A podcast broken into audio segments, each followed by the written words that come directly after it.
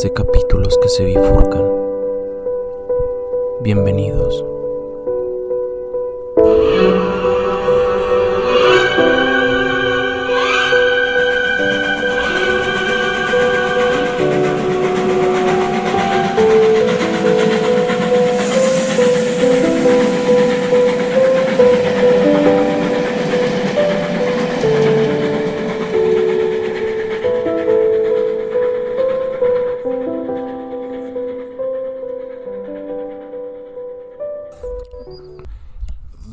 Capítulos en una semana.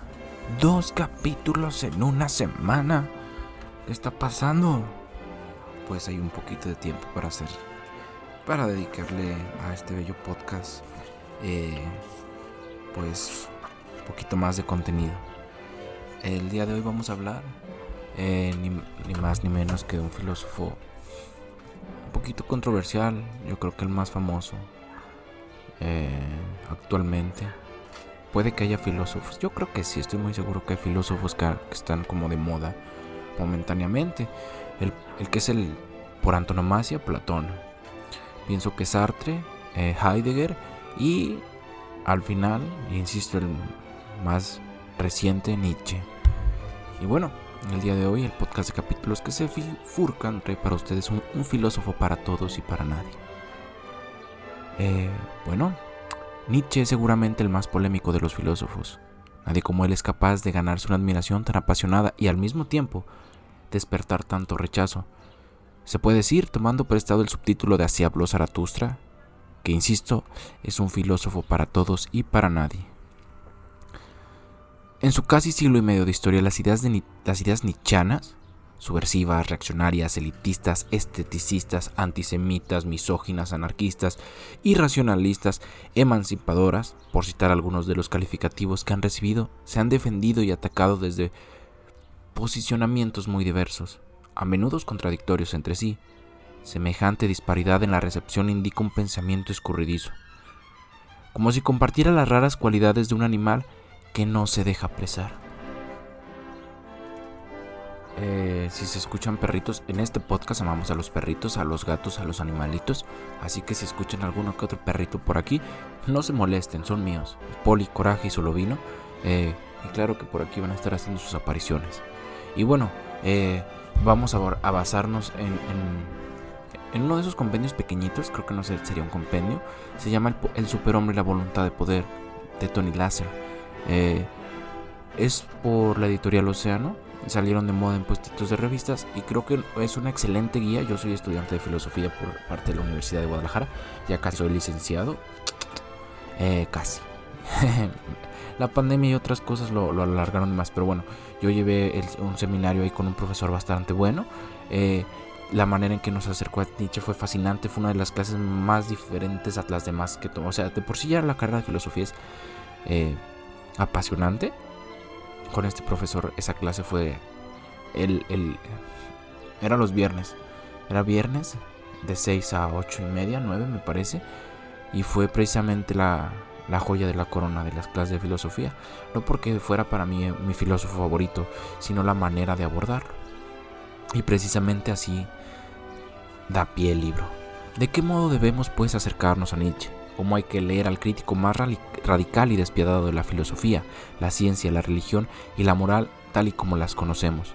Con qué actitud abordar a un filósofo tan incómodo que fue además un filólogo insólito, un psicólogo sutil y por encima de todo, un grandísimo escritor. Sería un error caer en la tentación de abordar sus libros con la intención de tomar partido. Para empezar, resulta más que discutible la existencia de un único lugar canónico y privilegiado, desde el que uno pueda proclamarse nichano, al menos no con la misma seguridad con la que podemos considerar que nuestra forma de pensar es platónica, kantiano, marxista. El propio Nietzsche nos invita a desechar la estrategia de tomar partido cuando afirma, al contrario, una dosis de curiosidad, como la que nos despierta una planta extraña, junto a una resistencia irónica. Me parecería una posición incomparablemente más inteligente. Y sin embargo, los anteriores consejos resultan demasiado tímidos. Nos encontramos sin duda ante una planta extraña, pero también ante un autor que reconoce filosofar a martillazos, ante alguien que en cierta ocasión dijo de sí mismo, yo no soy un hombre, yo soy dinamita. Eh, precursor de Karuk, claro que sí. Eh, bebedor de Dostoyevsky también. Eh, Morrison también fue un lector de, de Nietzsche. El profesor Manzano de Liteso, no recuerdo su, su nombre pero decía que él era, bueno, porque hay esta controversia acerca de que tiene un libro Nietzsche que se llama El Anticristo precisamente y uno pensaría que, que, está escribiendo precisamente un hombre como él en un libro como El Anticristo, si está en contra de, de la religión. Pues el maestro Manzano creía que él era un hombre muy, o el más cristiano después de Jesús en relación de que defendía el, no el cristianismo, sino el, las doctrinas de Jesús. Pero lo vamos a aclarar un poquito más, es difícil un poquito, pero se logra poco a poco. Para Nietzsche el conocimiento es una operación peligrosa, de la que uno no sale indemne. No es un frío proceso mental en el que adquirimos informaciones que perfeccionan nuestra visión del mundo y en el que nos afianzamos, nos reconocemos en nuestra condición de seres racionales. Al contrario, el auténtico conocimiento está basado en una experiencia, una experiencia tras la cual no volvemos a pensar ni a sentir del mismo modo. El acto cognitivo que Nietzsche propone se acerca más a la vivacidad estremecedora de sumirse en un paisaje natural o en una obra de arte que el aprendizaje técnico científico. Al conocer sufrimos una sacudida que altera profundamente nuestra mirada, como si se rompieran para siempre las grafas con las que a nivel individual y social estamos acostumbrados a ver o a vernos. Es cierto, Wagner era Nietzsche era, era muy aficionado de Wagner, de hecho Nietzsche también fue músico. Eh, y precisamente algo también así diría eh, Kafka. Tenemos que buscar conocimientos, eh, movimientos que nos estremezcan, que te saquen de tu zona de confort, que te hagan que no que no que, que seas diferente a como empezaste precisamente a emprender esa aventura de conocer. Es lo que debemos de hacer, es lo que debemos de buscar. Nietzsche concibe sus libros como artefactos destinados en su contenido y en su forma a provocar este tipo de conocimientos transformador. Eh, hombres póstumos, dirán algunos de sus libros, me parece que precisamente en el Anticristo. Por eso debemos enfrentarnos a ellos con la actitud de quien entra en un laboratorio, preparándonos para experimentar con nosotros mismos. El lector debe adentrarse en su obra con una mezcla de curiosidad e ironía, sí, pero todo compartiendo con el autor una determinada apertura de espíritu, una disposición a la aventura que le permite exclamar, queremos ser nuestros propios experimentos y conejillos de indias gritaría Morrison, queremos el mundo y lo queremos ahora. Tras una vida en la que no obtuvo apenas reconocimiento, Nietzsche murió en 1900, fecha simbólica que abre paso a su indiscutible influencia en Occidente durante todo el siglo XX y lo que llevamos del XXI. Su impronta se deja ver obviamente en la filosofía contemporánea, Wittgenstein, Heidegger, Foucault y en un interminable etcétera, pero también en el arte, en los Doors, en la política, en la apropiación ilegítima de sus ideas por parte del fascismo italiano y alemán, por ejemplo, y la cultura en general. Nietzsche es considerado uno de los padres del postmodernismo, la corriente de pensamiento dominante desde hace unas décadas. Paralelamente, algunos de los conceptos nietzschianos, como el superhombre o la muerte de Dios, se han extendido más allá de las facultades de filosofía. Por ahí hay una discusión acerca de que eh, Dios está muerto, es una frase de Schopenhauer por cierto a Nietzsche le gustaba pues, la filosofía de Schopenhauer. Y sin embargo, ante semejante popularidad algunos no podemos evitar fruncir el ceño y preguntarnos qué hemos aprendido realmente de su pensamiento. ¿Se ha cumplido el vaticinio del propio Nietzsche, quien se consideraba un, un pensador necesariamente póstumo, condenado al mañana y el pasado mañana? ¿No será en cambio que su éxito se debe, como diría Cioran, a un malentendido? Insisto, este libro que vamos a leer se concibe como una guía de lectura, un manual de instrucciones que sirva para entrar en el peculiar laboratorio moral nietzscheano sin miedo al martillo ni a la dinamita.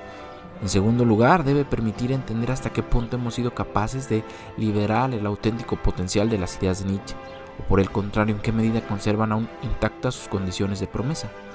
Más aún, nos invitará a preguntarnos si la realización de tal promesa es todavía posible y deseable.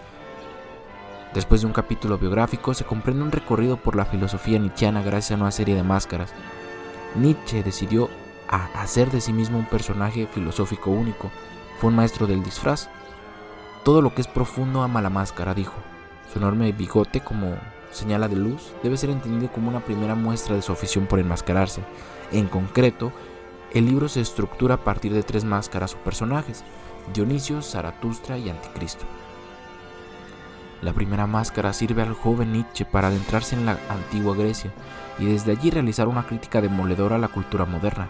Así el capítulo dedicado a Dionisio presenta las, las claves de la sabiduría que la obra de arte trágica fue capaz de transmitir al pueblo griego. Para Nietzsche este tipo de sabiduría resulta valiosa porque a diferencia del conocimiento científico racional, se hace cargo de la dimensión dionisíaca y problemática de la existencia. El siguiente capítulo se ocupa de un enorme acontecimiento.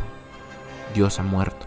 Para Nietzsche, Dios representa la metafísica, la manera de pensar que ha dominado la cultura occidental de hace 2500 años y que nos ha arrastrado a una situación de nihilismo, el profeta Zaratustra será quien nos indique cómo superar la metafísica y el nihilismo gracias a la doctrina del eterno retorno y el anuncio del superhombre.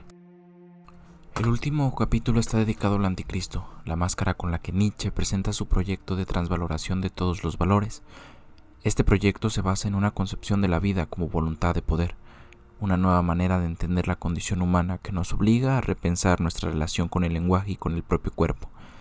La transvaloración nichana empieza desmontando todos los valores morales gracias a las herramientas del perspectivismo y la genealogía. Tras esta labor, Nietzsche defiende una moral aristocrática como alternativa a los valores cristianos e igualitarios.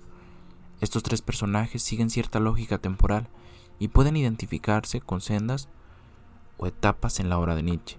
Dionisio sería un disfraz de la juventud, Zaratustra el de la madurez y Anticristo el de su apoteosis final.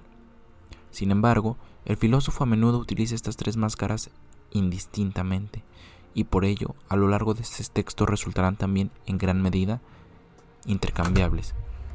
Yo siempre sugiero que se haga una lectura de Nietzsche en espiral, es decir, que conceptos que puedes ver abajo, de joven, como en un Dionisio, los puedes retomar en una máscara del anticristo, en una espiral hacia arriba, o viceversa conceptos que serían de una etapa de anticristo, los puedes ver en una etapa muy temprana dionisiaca. A fin de cuentas, las miles de páginas que Nietzsche dejó escritas pueden interpretarse como sucesivas variaciones alrededor de un único tema, el amor a la vida. Dionisio, Zaratustra y Anticristo son tres máscaras bajo las cuales Nietzsche trata de combatir todas las ideas que le restan valor a la vida en nuestro planeta. Tres máscaras que sintetizan el esfuerzo colosal de un hombre por lograr que el pensamiento sea capaz de acoger la pluralidad, el devenir, la contradicción, el caos y el azar. Bueno, esto es a grandes rasgos quién es Friedrich Nietzsche y vamos adentrándonos en una pequeña biografía de él. Su nombre es, es Friedrich, Friedrich, Friedrich Wilhelm Nietzsche y nació el 15 de octubre de 1844 en Rockem, una pequeña ciudad alemana. Parece poco probable que su familia descendiera de un linaje de nobles polacos, los Niski, N-I-E-Z-K-I, Niski. Por mucho que a algunos les gustara afirmar tal cosa, es un doble afán aristocrático y antialemán. La familia Nietzsche fue muy religiosa, y todo indicaba que el pequeño Fritz al igual que su padre y sus dos abuelos, se convertiría algún día en pastor, lo que equivale al sacerdote católico en la religión protestante. A una edad muy temprana tuvo que enfrentarse a la experiencia de la muerte.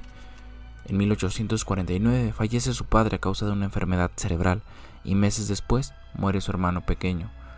En 1850, y con seis años, tras la llegada de un nuevo párroco para ocupar la vacante que había dejado el padre, la, la familia, compuesta por el pequeño Fritz, el único y mimado varón, y su hermana Elizabeth, su madre, dos tías solteronas y su abuela, se vio obligado a trasladarse de la ciudad de Namburg. Mi hermana y yo, recordé, es un libro un poquito, un poquito muy, un mucho polémico.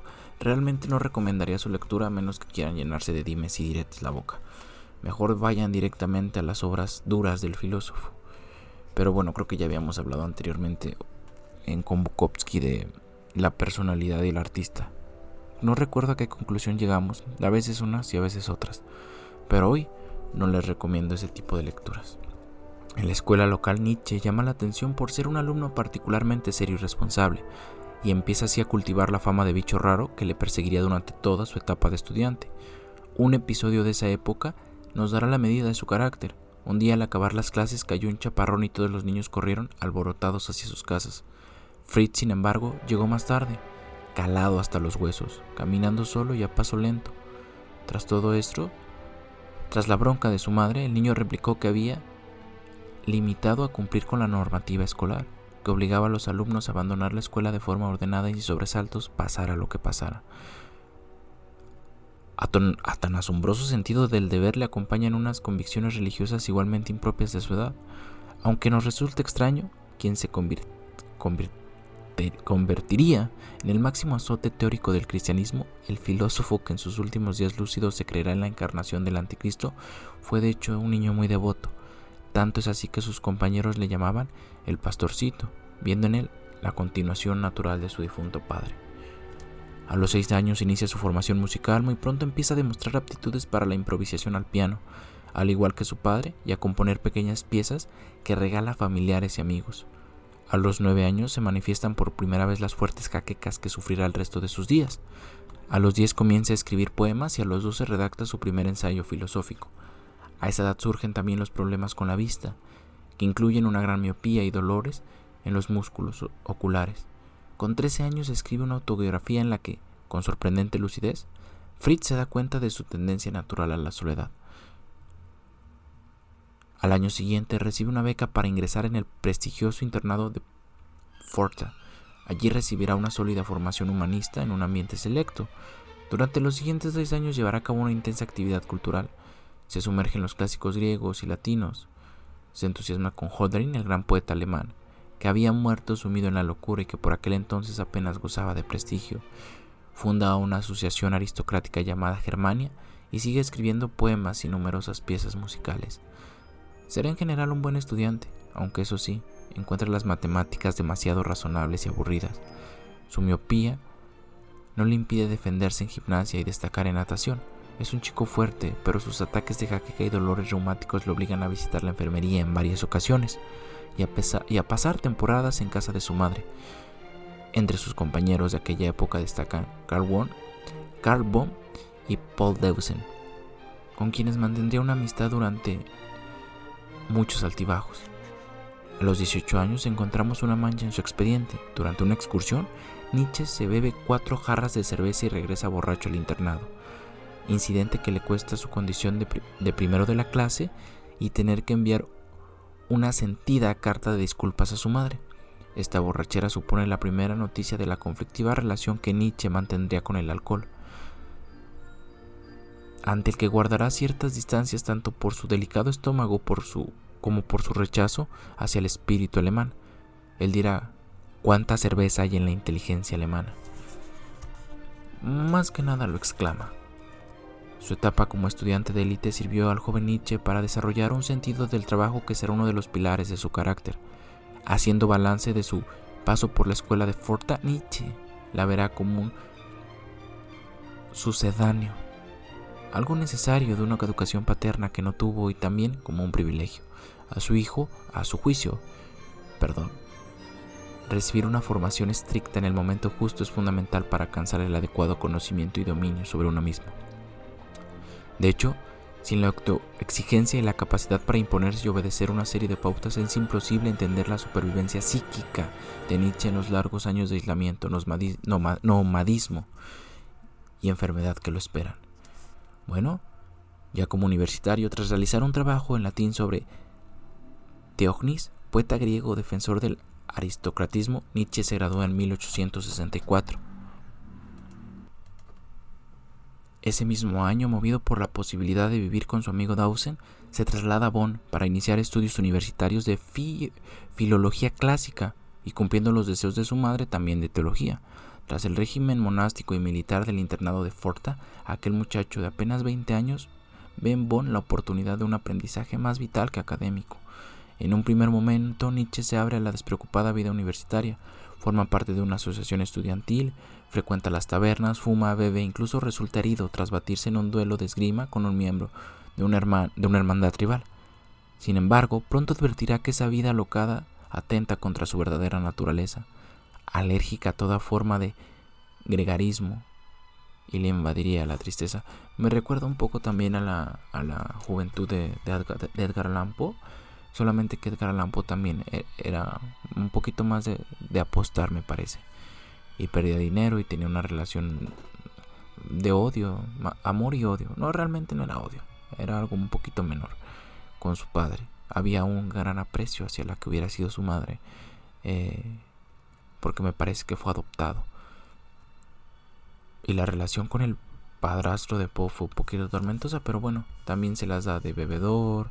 Eh, me parece que también tuvo algunas peleas, pero ese es tema de otro podcast. En los días de Bonn, con Nietzsche de nuevo tuvo lugar un conocido suceso al parecer durante una escapada a Colonia y tratando de encontrar un restaurante que le habían recomendado, Nietzsche acabó por error en un prostíbulo. Ahí hay que ponerle un par de signos de, pregunta. ¿Realmente acabaste por error ahí, Nietzsche? Eh, bueno, pero esto es otra vez dimes y diretes, no me hagan caso. Petrificando ante los ofrecimientos carnales que le hicieron varias mujeres, el joven, el joven Nietzsche calmó su ansiedad poniéndose a tocar un piano que ya había y acto seguido salió disparado del lugar. Una vez le pregunté a un amigo, esto es una broma, claramente. ¿Qué haré? Si estás en un bule, ¿qué haces con una mujer? Le agarro la mano, me contestó. Y luego le preguntamos, ¿y si estás muy caliente? le agarro la pierna.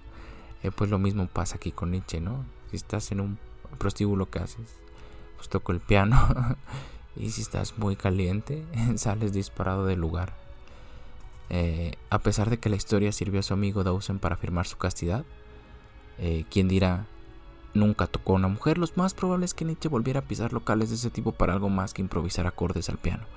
Un hecho que apoya esta hipótesis es que unos meses después Nietzsche recibió varios tratamientos contra la sífilis, una enfermedad de transmisión sexual bastante común en aquel tiempo.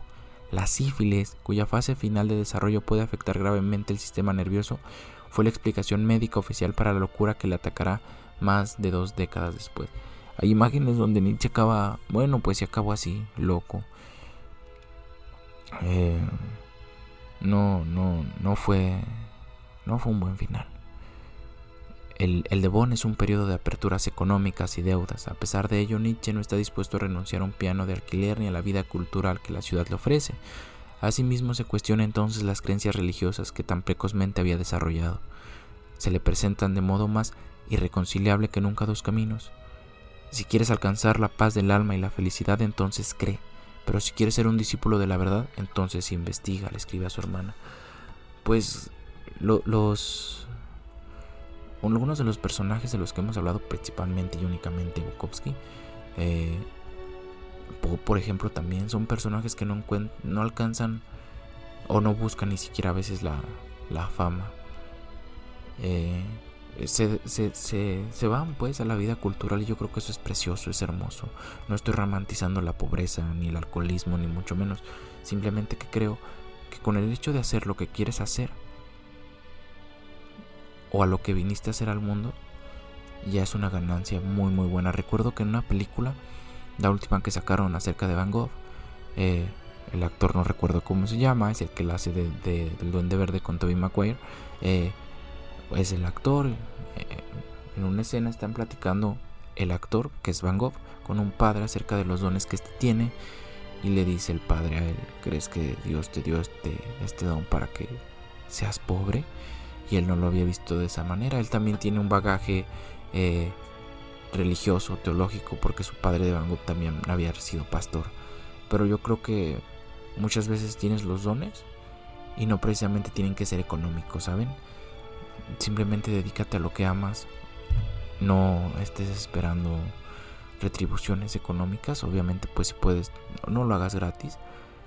o dedícate también a hacer otra cosa a la par, pero trata de vivir una vida corta y feliz. Y eso es una ganancia muy muy cabrona. Bueno, ante tal disyuntiva eh, con su hermana, Nietzsche opta por abandonar la teología y se decanta por la filología, elección que le obliga a dar serias explicaciones a su madre. Así, tras una tanda de nuevos e intensos dolores de cabeza y reuma, a finales de 1865 escapa de la mediocre vida estudiantil de Bonn y siguiendo los consejos de su amigo Gertford se traslada a Leipzig, para continuar la carrera de filología clásica. Perdonen mi pronunciación, pronunciación ustedes sabrán perdonarme. En los siguientes cuatro años, Nietzsche contemplará un formidable currículum como filólogo. Publica ensayos y reseñas en revistas especializadas, participa activamente en la Asociación Filológica y uno de sus trabajos gana un premio de la universidad. A pesar de las muchas horas dedicadas al estudio, tendrá tiempo para disfrutar de la vida social en cafés, salas de conciertos y teatros, y siente al final la agradable libertad del estudiante universitario. Sus logros como filólogo estarán en su mayoría padrinados por el prestigioso catedrático Rich. Era este un profesor carismático y exigente que lograba sacar lo mejor de sus alumnos, a los que inculcaba las virtudes del, rigor y, del vigor perdón, y el espíritu crítico. Siempre sediento de figuras paternas, Nietzsche admiraba profundamente la autoridad moral e intelectual de Rich. En otro plano, durante los días de Leibniz, se fraguará también la relación con su compañero Erwin Roth. Tras renunciar a la actitud de superioridad que adoptaba con algunos amigos, Nietzsche alcanzará a Roth una complicidad total. Pero más allá de Rich y la época de Leibniz será recordada por el encuentro con otros dos hombres, uno muerto y el otro vivo, que determinan de forma radical el curso del pensamiento nietzscheano. El filósofo Arthur Schopenhauer, o Schopenhauer, como algunos de mis compañeros le decían, y el compositor Richard Wagner. El encuentro con el filósofo se, se producirá al poco de llegar a la ciudad. En una librería de viejo, Nietzsche se topa con el mundo como voluntad y representación, la obra magna de Schopenhauer, y siente entonces una voz interior que le susurra llévate ese libro a casa. Durante las siguientes dos semanas Nietzsche apenas descansa, se impone, se impone un horario en el que duerme únicamente de 2 a 6 de la mañana y devora un libro que en lo más profundo siente que ha sido escrito para él. A partir de ese momento Nietzsche se convertirá al Schopenhauerismo y no perderá la ocasión de propagar las enseñanzas del maestro, un filósofo en el que hallará una naturaleza que vale más que 100 sistemas. Schopenhauer fue ciertamente un filósofo atípico, partiendo de Kant y ayudado por la filosofía oriental su pensamiento se plantea como un combate contra el idealismo alemán, la corriente que dominaba la filosofía europea en la primera mitad del siglo XIX. Schopenhauer acusa a los idealistas alemanes, Fichte, Schelling, Hegel, de construir majestuosos edificios conceptuales que en el fondo no son más que abstracciones vacías alejadas de la vida y la experiencia práctica. En adelante Nietzsche adoptará la original perspectiva schopenhaueriana, a la hora de abordar cuestiones fundamentales, el universo ya no es un todo ordenado y estable, sino un caos dinámico dominado por una fuerza irracional, la voluntad. Nietzsche la transformará en la voluntad de poder. La conciencia humana no aparece como una facultad privilegiada, sino como un accidente tardío e insignificante sometido a la fuerza de los instintos.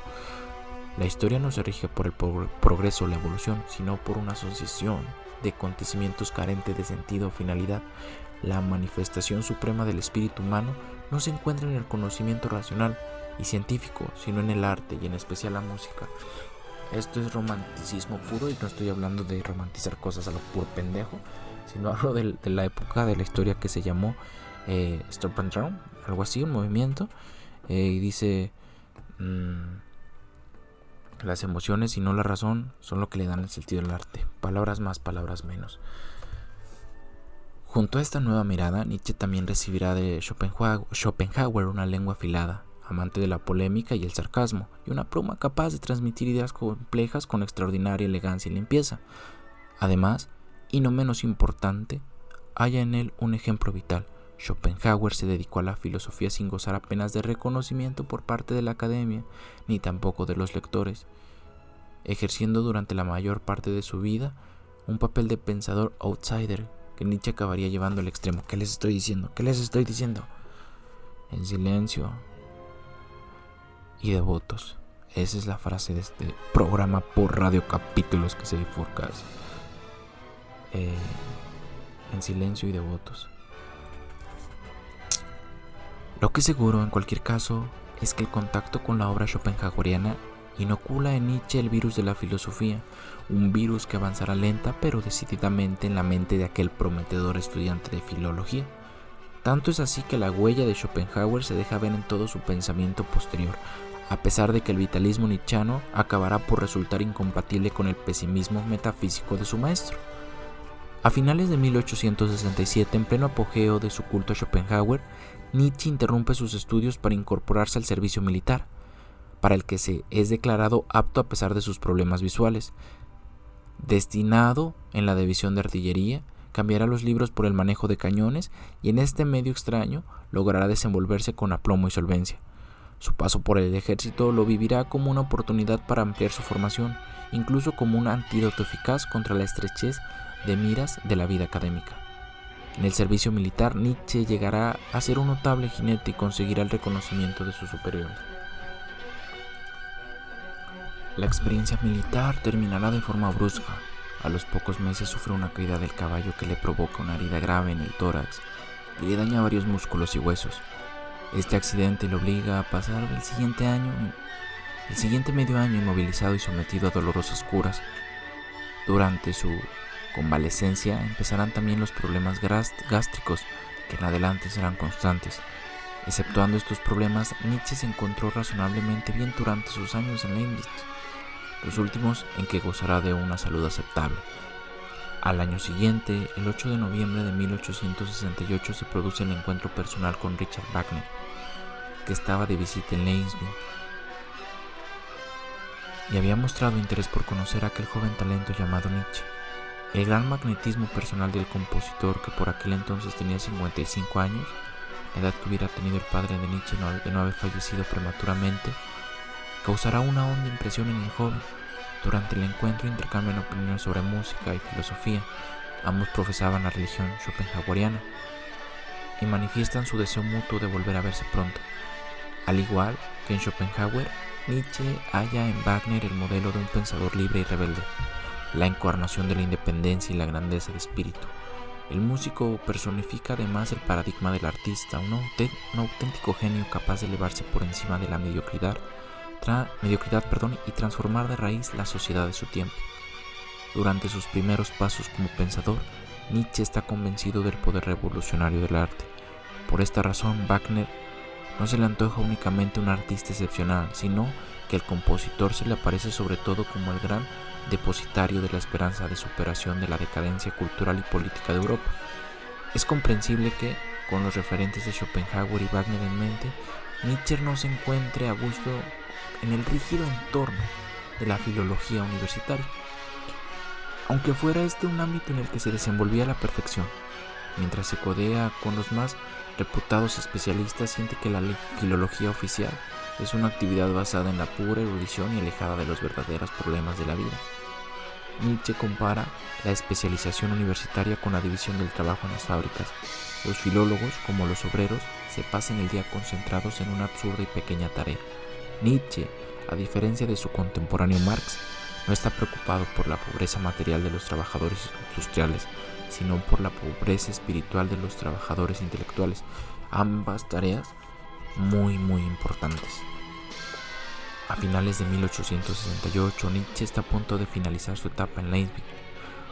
Una vez descartada la teología, le angustia no saber cómo va a poder conciliar el oficio de filólogo con su doble amor por la música y la filosofía, pero un acontecimiento inesperado precipita todos los planes. La cátedra de lengua y literatura griegas de la Universidad Suiza de Basilia queda vacante. Nietzsche, cuyo brillante currículo no ha pasado desapercibido, aparece como principal candidato. A ello se le suman las gestiones del poderoso catedrático Richard, Rich, que redacta una imponente carta de recomendación a favor de su protegido. Así las cosas. Nietzsche se dispone a dedicarse profesionalmente a la filología, consciente de que es una de que en su persona el filólogo y el hombre no coinciden. Confía sin embargo en poder encontrar su propio camino dentro de la universidad. Al fin y al cabo piensa se trata de un puesto que le dejará tiempo suficiente para dedicarse a sus proyectos personales y además le proporcionará un buen sueldo y cierta respetabilidad. Nietzsche es finalmente nombrado catedrático de la Universidad de Basilia el 10 de febrero de 1869. Se trata de un caso muy excepcional, tanto porque Nietzsche es muy joven, no ha cumplido todavía los 25 años, como porque aún no tiene el título de doctor y por tanto carece de la acreditación académica necesaria para el rango, situación que Rich soluciona rápidamente cuando consigue que sus anteriores publicaciones sean convalidadas como tesis doctoral. La familia de Nietzsche recibe la noticia con enorme alegría. En contraste, el flamante catedrático apenas presenta signos de euforia y dispone enseguida a preparar las clases que tiene por delante. Bueno, aquí va otra etapa de Nietzsche, que es este, la del catedrático. Bueno, haciendo un paréntesis de nuevo, eh, qué joven que era, qué joven que era. Ella estaba dando clases. El, bueno, las humanidades actualmente son una carrera lenta. Creo que siempre lo han sido. Viendo a Schopenhauer, llegamos a la conclusión de que las humanidades son una carrera lenta. Pero ¿qué dijimos? Silenciosos y constantes. Creo que sí fue la palabra constantes. Bueno, el catedrático. En abril de 1869 se instala en Basilea y un mes después se presenta ante la comunidad académica con una conferencia sobre el poeta griego Homero. En esta lección inaugural defiende la necesidad de enriquecer la actividad filológica con una concepción filosófica del mundo. Semejante declaración de intenciones no evita que el nuevo catedrático sea acogido con entusiasmo por parte de estudiantes y profesores.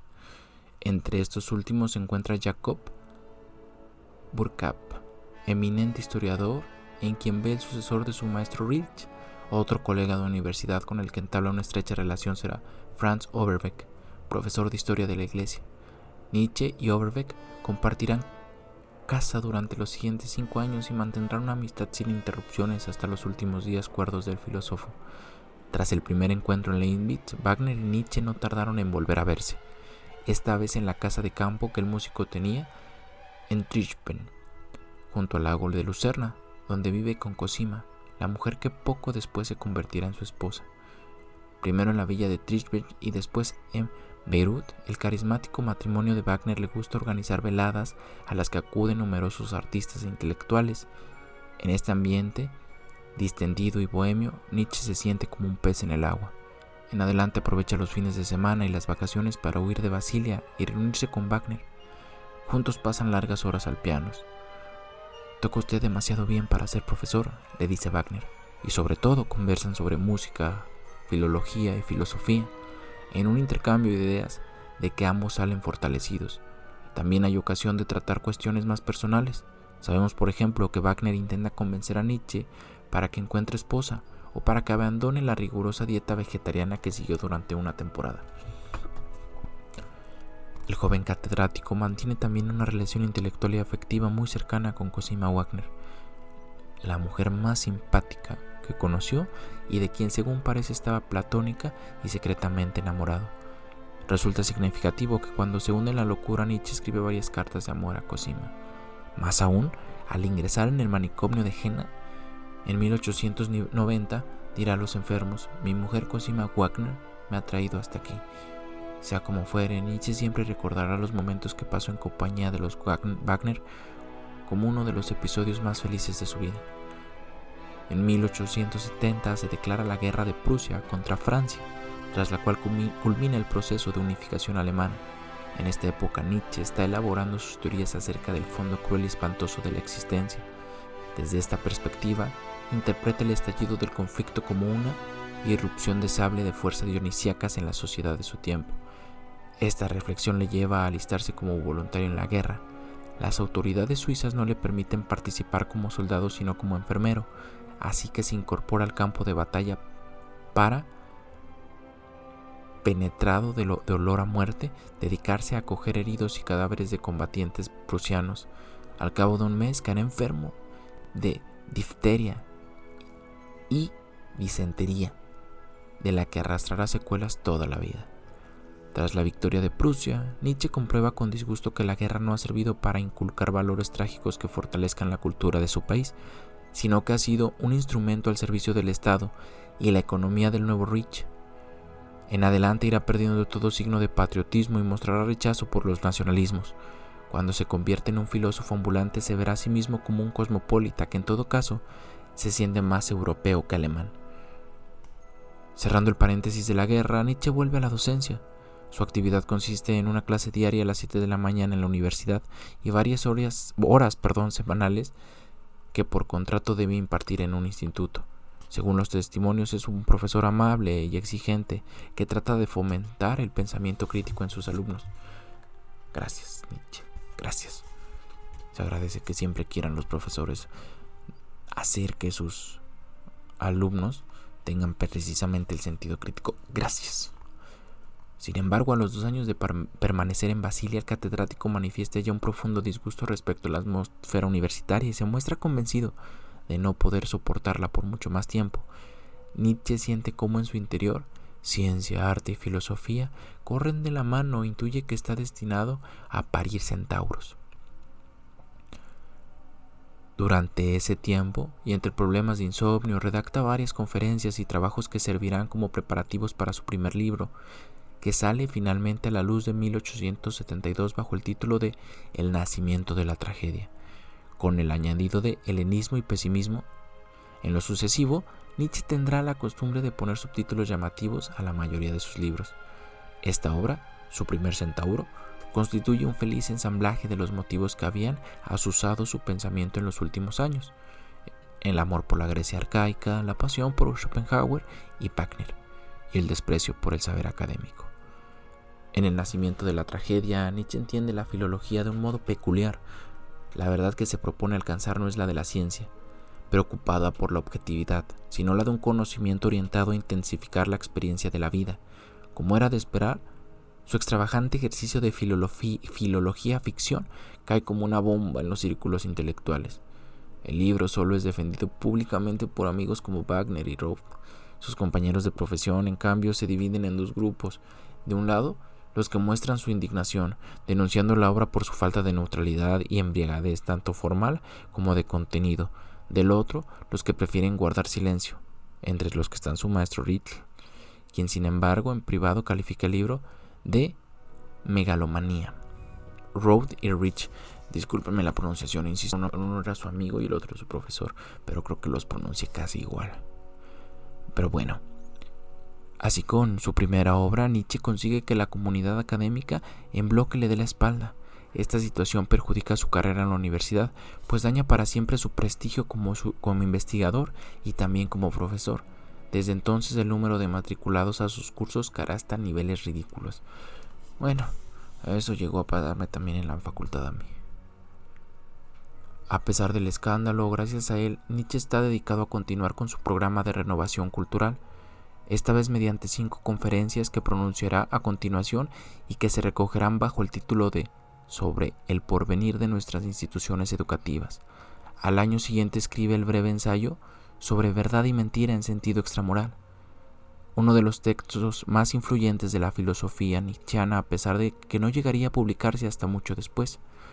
Hay que aclarar que, si bien Nietzsche es quien piensa tal obra, es Hertzford quien propiamente la escribe, los problemas que padecen los ojos le obliga a pedir ayuda a su amigo, que escribirá al dictado de Nietzsche este y otros textos de la época. En el futuro, esta tarea recae en varias personas más, principalmente en Heinrich Koselitz, rebautizado por Nietzsche con el seudónimo de Peter Gast, uno de sus alumnos en Basilia que acabará convertido en, en, su discípulo y colaborador más fiel. En ese año, en 1873, además realizará lecturas intensivas del libro de ciencias naturales y conoce a su futuro amigo, el filósofo judío Paul Rey. Entre, entre 1873 y 1876, Nietzsche publica sus cuatro consideraciones intempestivas. En las que se presenta como un médico de la cultura capaz de detectar los males que afectan a las instituciones de su época y proponer remedios inspirados en la sabiduría trágica. Nietzsche presenta en esos días un estado de salud pésimo que le lleva a vivir situaciones límite y empieza a tener la posibilidad a temer y empieza a temer la posibilidad de sufrir una muerte prematura como la de su padre. Aparece además el fantasma de la locura, del que a su juicio solo le salva la relación que mantiene con sus amigos. Sus mejores amigos, por cierto, empiezan ya a estar casi todos casados. Se tiene constancia de que por esa época Nietzsche ya había propuesto matrimonio al menos a una mujer, aunque de forma bastante precipitada y nada exitosa. No carecía, sin embargo, de atractivo para el sexo femenino, era un hombre inteligente y cultivado, vestía con elegancia y llevaba el pelo y bigote muy cuidados, algo así como una mezcla de dandy militar y prusiano. Tenía una mirada penetrante y aunque pueda sorprendernos a juzgar por sus libros, su forma de hablar era pausada y dulce, sin signos de vanidad. En los años de Basilia llegó a intimidar con algunas mujeres, incluso a tener admiradoras, pero con ninguna de ellas logró mantener una relación sentimental seria bien porque estaban ya comprometidas o porque no le gustaban bastante. Debido a su mala salud, se le concede un permiso para tomarse un año sabático en el curso 1876-1877. Aprovecha entonces para viajar a Italia junto a Rie en busca de un clima más favorable para su frágil salud. En Sorrento les acoge la maternal Malwida von Mysore, un aristócrata un aristócrata intelectual feminista que Nietzsche ha conocido gracias a los Wagner y que será de sus mayores confidentes. Durante esa estancia somete examen sus ideas y prepara el, siguiente libro, Humano demasiado humano, un libro para espíritus libres, libres que escribirá, o mejor dicho, dictará a su regreso a la docencia en Basilia. Esta obra se publica el año siguiente y marcará una nueva etapa en su pensamiento, Nietzsche hace suyo el espíritu de la ilustración y defiende el libre pensamiento en favor de las verdades prácticas y en contra de los dogmatismos. Ataca el funcionamiento metafísico de la religión, la filosofía, la moral y el arte y se aleja de su romanticismo inicial. Humano demasiado humano supondrá además un giro en su forma de escribir, pues con este libro inaugura el estilo aforístico que en adelante será uno de los rasgos más reconocibles de su escritura. Su círculo de amistades no ve con buenos ojos el nuevo perfil científico y desencantado del filósofo. Uno de los menos entusiastas es Wagner, que decide ignorar el ejemplar de humano que Nietzsche le ha enviado. La frialdad es mutua. Poco antes Nietzsche ha recibido del compositor el libreto de su Parsifal y la apología de la redención. La piedad y la renuncia ascética del mundo sensible que contiene esta ópera confirma la terrible sospecha. Wagner se ha vuelto cristiano. El año 1878 representa así la fecha definitiva de la ruptura entre ambos. Unos meses antes, Nietzsche ya había advertido signos de decadencia en el compositor, que empezaba, que empezaba a sucumbir a las fuerzas venenosas de su tiempo, cristianismo, nacionalismo y antisemitismo. Contrariamente a lo que pueda creerse, sobre todo a raíz de la nefasta vinculación de su pensamiento con el nazismo, Nietzsche fue un antisemita, anti-antisemita, y antinacionalista alemán, un ardiente opositor del pangermanismo que estaba tan en boga en esa época. Con gran tristeza Nietzsche comprueba que Wagner está perdiendo su carácter revolucionario y se está dejando absorber por los poderes dominantes. No hay más que ver el séquito de personalidades que le rodean, un grupo de filisteos y aduladores que encarnan todos los vicios de la burguesía alemana de la época. A principios de 1879 los problemas de salud de Nietzsche no le permiten cumplir con sus obligaciones docentes. En junio, la enfermedad le obliga a renunciar a su puesto en la Universidad de Basilia, que le concede una pensión de jubilación anticipada. Desde ese momento y durante los siguientes 10 años Nietzsche llevará una vida errante entre Alemania, Suiza, Francia e Italia, alojado en pequeñas habitaciones de, hoteles y pensiones. pasará sus días dedicado a caminar, pensar y escribir tratando de, sobrellevar su enfermedad y una soledad cada vez más espantosa.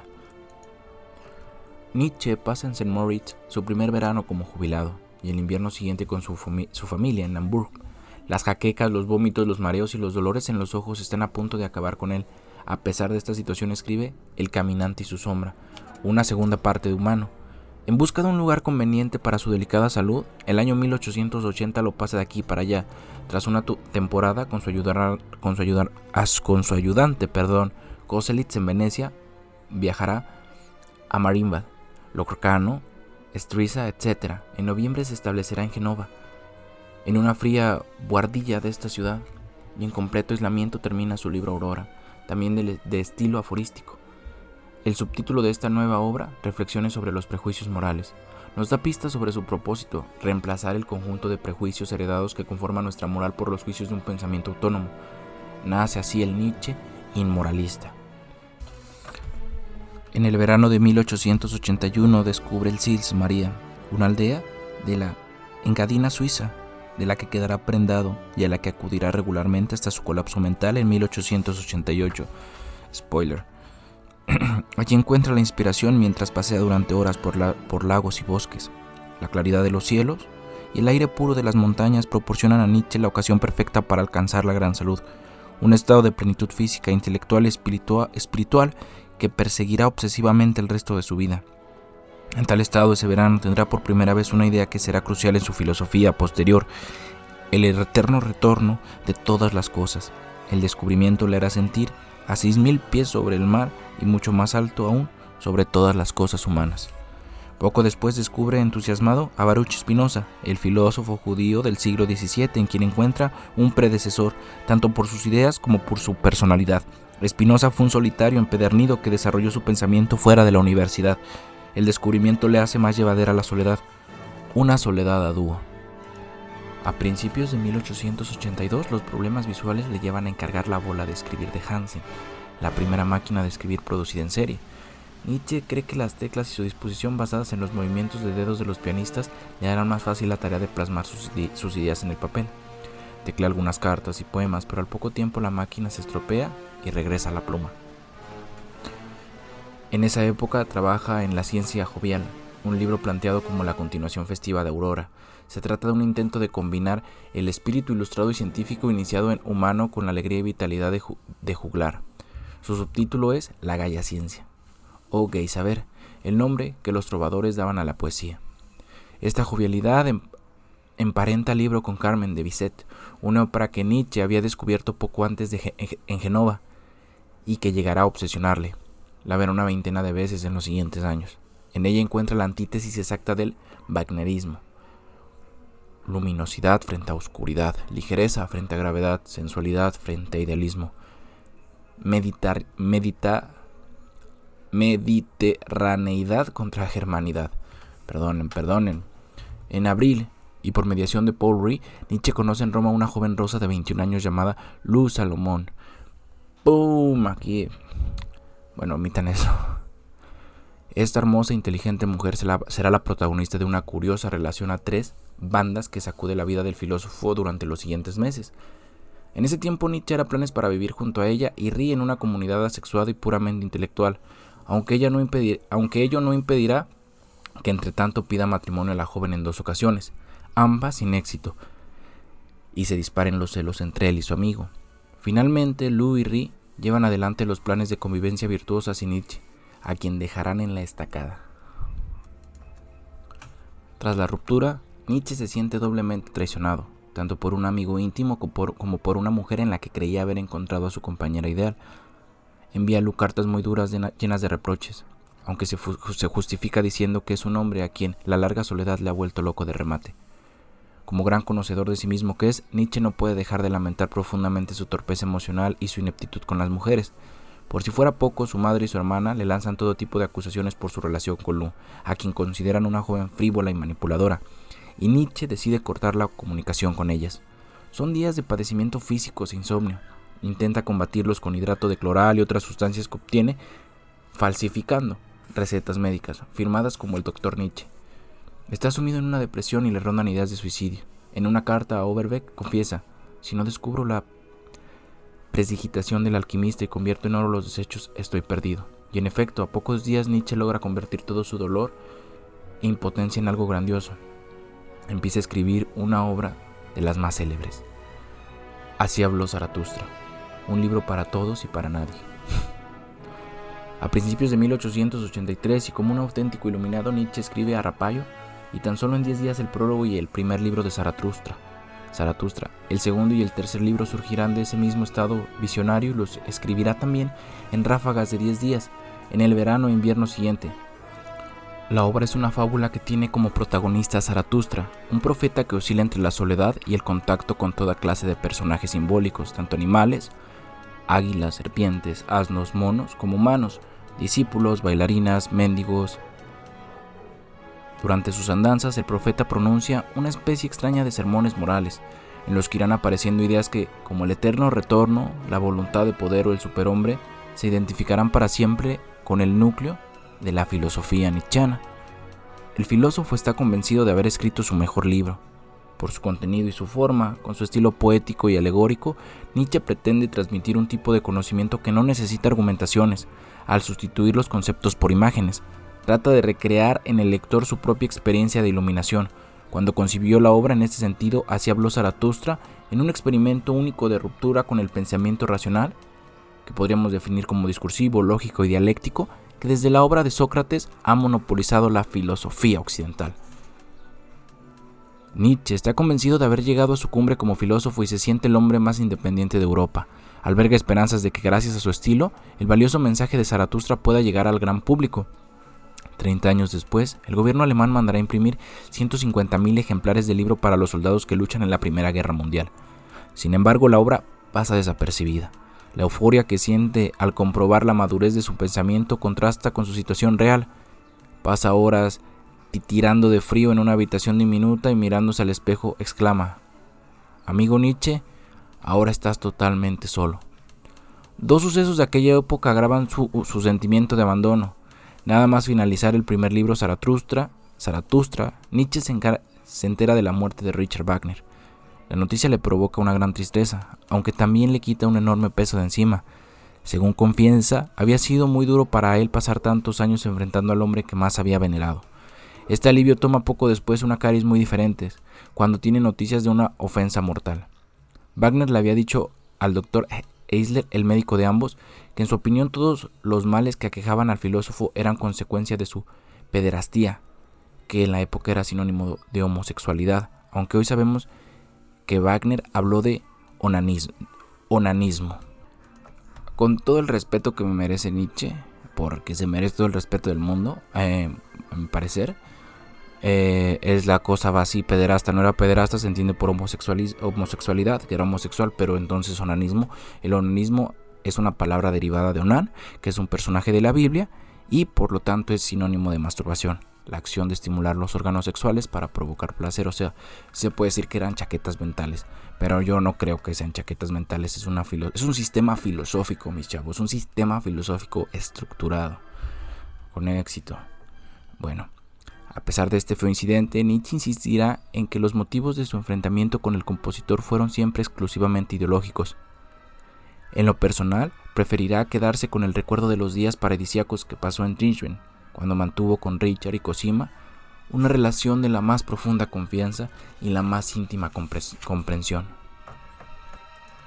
El segundo suceso es el compromiso de su hermana Elizabeth con Bernard Forster, un hombre a quien Nietzsche detesta por, su famoso, por ser un famoso antisemita y ultranacionalista alemán, y para colmo fanático bacberiano. Tras la boda, la pareja se traslada a Paraguay para fundar Nueva Germania, una colonia basada en la superioridad de la raza aria, pero Elizabeth, aunque rencorosa y en extremo sobreprotectora, siempre adora a su hermano mayor, para, el que en incontrolables ocasiones hizo de ama de casa, enfermera, secretaria y amiga. En 1885 escribe una carta para Zaratustra, una, una cuarta parte perdón, para Zaratustra. Desencantado ante la falta de lectores, Nietzsche decide, publicar el libro en una edición a su cargo de 40 ejemplares, de los cuales solo acaba enviando media docena a su círculo más íntimo. También ese año, entre graves, problemas oculares, Nietzsche escribe, o mejor dicho, dicta Más allá del bien y el mal, preludio para una filosofía del futuro, obra en la que regresa al estilo aforístico después del experimento poético narrativo de Zaratustra. Esta vez parece decidido encontrar su público. En 1886 paga de su bolsillo una edición de 600 ejemplares y envía un buen número de ellos a revistas y periódicos, con la esperanza de que se haga eco de su obra. Ante el silencio general, se siente eufórico cuando al fin aparece una reseña del libro en un diario suizo, en la que se compara sus ideas con un invento de la época, la dinamita. La voluntad de hacerse entender también lo lleva ese año a dar de conocer de nuevo su obra. Tras meses de negociaciones y problemas de derechos editoriales, consigue que se reediten todos los libros que ha publicado hasta la fecha, y eso que la inmensa mayoría de los ejemplares de las ediciones originales aún están en los almacenes. Nietzsche incorpora sus nuevos materiales y escribe prólogos para sus antiguos libros, sin releerlos, tratando de dar retrospectivamente cierta continuidad y coherencia a sus ideas. También Trabaja intensamente en un libro que concibe, que concibe como la culminación de su pensamiento, La voluntad de poder, ensayo de una transvaloración de los valores. Inicialmente se proyecta como una obra magna en cuatro volúmenes, pero años después abandona el plan que acaba convertido en un conjunto dispersos de unos 400 apuntes. A pesar de ello, y una vez muerto, su hermana Elizabeth decidió editar la obra con ayuda de Peter Gast. Con este fin ordenará, incorporará y suprimirá materiales inéditos con un criterio más que discutible, motivo por el cual la edición póstuma La voluntad de poder ha generado polémica durante décadas. La enorme productividad de Nietzsche como filósofo y escritor no evita que, a los 43 años, se siente igual que solo que cuando era un niño. Hace tiempo que ha renunciado a tener un trabajo y un hogar, decidido a consagrar su precaria energía vital a pensar y escribir como quien lanza mensajes en una botella. En su cabeza lucha por no compadecerse de sí mismo, trata de interpretar su enorme aislamiento como algo necesario, como una consecuencia natural de su misión filosófica, escupir verdades incómodas a sus contemporáneos. Mientras tanto, la soledad, las enfermedades, los traslados y las estrecheces económicas de los últimos años le van minando Prueba de ello es el profundo impacto que le produce a su amigo Road reencontrarse con él tras años de separación. Haya Nietzsche envuelto en una atmósfera indescriptiblemente inquietante, como si el filósofo volviese de un país en el que no habita nadie. Ese año, 1887, saca fuerzas para escribir La genealogía de la moral, un escrito polémico. En, en lugar de un conjunto de aforismos, aquí encontramos un tratado sistemático al servicio de un único objetivo, desmontar la moral del cristianismo. A través de herramientas psicológicas, Nietzsche desenmascara el origen inmoral de los valores morales cristianos, gracias a, su método genealógico. Por esa época descubre con gran alegría a Fyodor Dostoyevsky, un escritor que, por encima de su admirador, Stendhal es el psicólogo que le resulta más afín. También publica entonces el libreto Himno, a la Vida, una pieza para piano y orquesta basada en, una, en un poema de Luz Salomón, con esta publicación Nietzsche reivindica después de todo su condición de músico.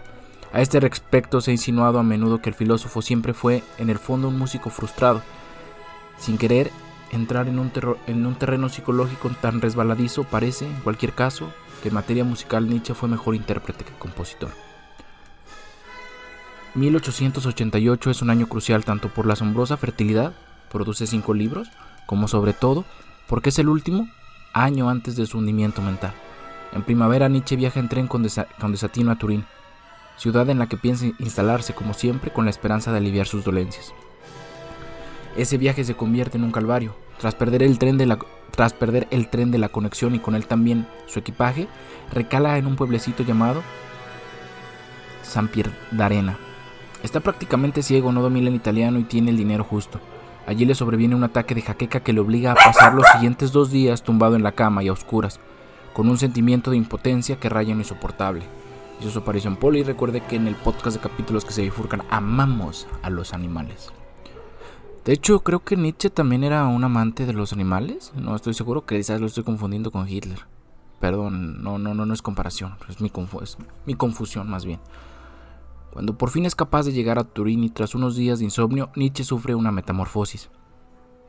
Se enamora de la ciudad, que le entusiasma en todos los aspectos, alquila una habitación céntrica y con excelentes vistas en casa de una agradable familia, que dispone además de piano. Físicamente empieza a, a encontrarse mejor. Su organismo parece fortalecerse gracias a las estrictas rutinas que compone su día a día. Madruga, se ducha con agua fría, cuida la alimentación y sigue dando paseos de varias horas después de cada comida. Caminar es fundamental para mantener el vigor y la fluidez de sus ideas y alejarse de los mohosos pensadores alemanes que filosofan en batín de andar por casa. Nietzsche piensa incluso en cuidar su imagen, tantos años desatendida y renueva su vestuario. El dandy, no recuerdo cómo se llama, eh, John Walker, la bebida John Walker creo que sí, donde sale un dandy ahí caminando, pum, pum, pum. Bueno, eh, podemos imaginarnos que estamos tomando eh, John Walker, que lo, vivía Nietzsche. No, no es, no es cierto, no es cierto. En Turín le llegan estupendas noticias de los cursos que el profesor judío George Brandes está impartiendo acerca de su filosofía en la Universidad de Compang.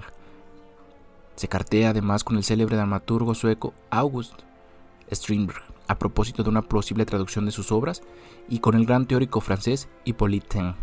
Nietzsche comprueba con júbilo que una serie de intelectuales se declara admiradores suyos y quiere darle a conocer fuera de Alemania. Su reconocimiento como filósofo empieza a despegar. El mal tiempo de Turín le lleva a adelantar la tradicional estancia veraniega de Sils Maria, donde se aloja en la misma pensión de siempre. Su viejo amigo de Saint le ha visitado el año anterior y nos deja una descripción de la humilde habitación del filósofo, libros, una cama sin hacer y un escritorio en el que se amontonan manuscritos, objetos de aseo, una taza de café y cáscaras de huevo. En esta habitación escribe el libro aforístico El crepúsculo de los ídolos o cómo se filosofa martillazos. Una vez más Nietzsche quiere dejar en claro con el título y el subtítulo por dónde van los tiros. La obra es un manual de utilización de la filosofía como instrumento para hacer añicos a los grandes ideales de nuestra civilización, el bien, la razón, la verdad, a los que adoramos como si fueran ídolos o dioses. El título es de hecho un juego de palabras en alemán que remite a la ópera de Wagner, El crepúsculo de los dioses. A su regreso a Turín y hasta fin de año, Nietzsche trabaja en varios manuscritos, el primero de ellos, El Anticristo, Maldición sobre, eh, el cristianismo, un ataque, un ataque de máxima acidez y virulencia contra la religión cristiana. Poco después, el día de, el día de su 44 cumpleaños, Nietzsche comienza a escribir su autobiografía Ecomo cómo se llega a ser lo que se es. O en latín, que significaría aquí está el hombre. Las palabras que pronunció Poncio Pilato cuando presentó a Jesucristo malherido ante el pueblo. E como. Eh, en el libro realiza un recorrido por su vida y su obra en el que sin embargo se desdibujan las habituales fronteras entre vida y obra. En diciembre Nietzsche deja acabadas sus últimas obras, el poemario ditirambos a Dionisio y el despiadado panfleto Nietzsche contra Wagner, documentos de un psicólogo. La obsesión con el compositor ya le ha llevado a escribir el caso Wagner, un problema de músicos. Su ataque, recordemos, no es personal ni tampoco estético. Nunca deja de admirar la música wagneriana. Wagner está en su punto de mira porque es un síntoma inmejorable de los tiempos. Actúa como una lente de aumento que permite ver el problema que de verdad obsesiona a Nietzsche, la incapacidad de la cultura moderna para curar los males de la vida vamos a hacer aquí hincapié, o quiero que esto se quede muy eh, eh, grabado para todos los que están escuchando este podcast, la incapacidad de la cultura moderna para curar los males de la vida. Es lo que hace Marx con el, sistema económico, lo mismo pero en un de tipo espiritual, lo haría Nietzsche. La campaña final contra Wagner forma parte de la misión de la que Nietzsche consagra sus últimas energías mentales derrocar el orden establecido de la modernidad a todos los niveles, político, moral, artístico, filosófico. Esta voluntad creciente de cambiar el rumbo de la historia de Occidente le llevará a verdaderos delirios de grandeza y será uno de los signos que alerten de su deslizamiento hacia la locura.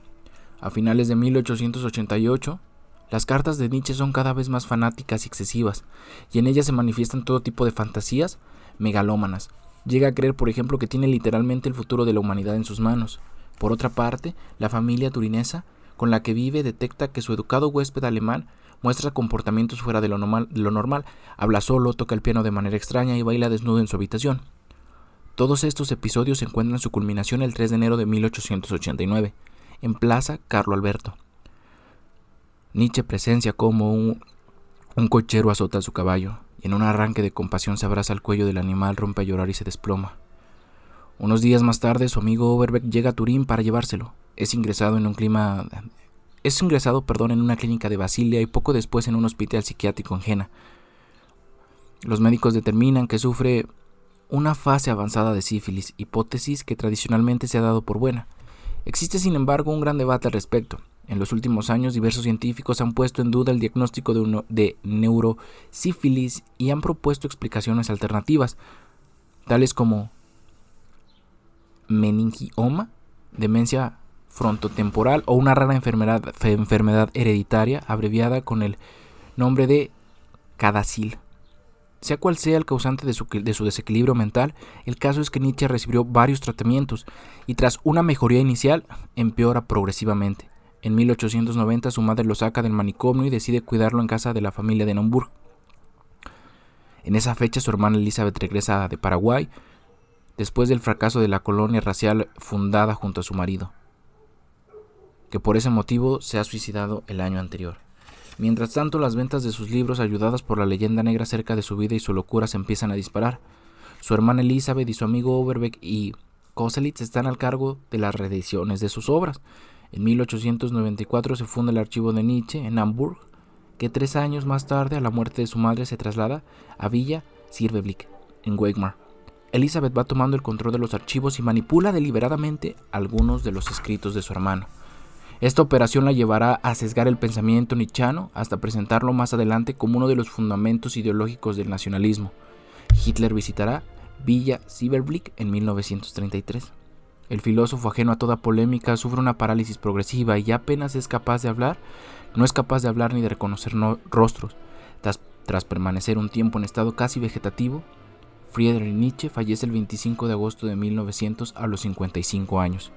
Eh, con esto llegamos al final del podcast. Es una introducción a lo que sería la persona, el personaje de Nietzsche. Eh, más adelante tendremos lo que son sus máscaras Dionisio, Zaratustra y el Anticristo. Y lo que se escuchó de fondo fue música de Wagner. Eh, no tengo los derechos, fue por radio capítulos que se bifurcan. Y próximamente tendremos unos invitados con un tema bastante interesante aquí en el podcast de capítulos que se bifurcan, los primeros invitados. Y bueno, sin más, espero que les haya gustado el podcast.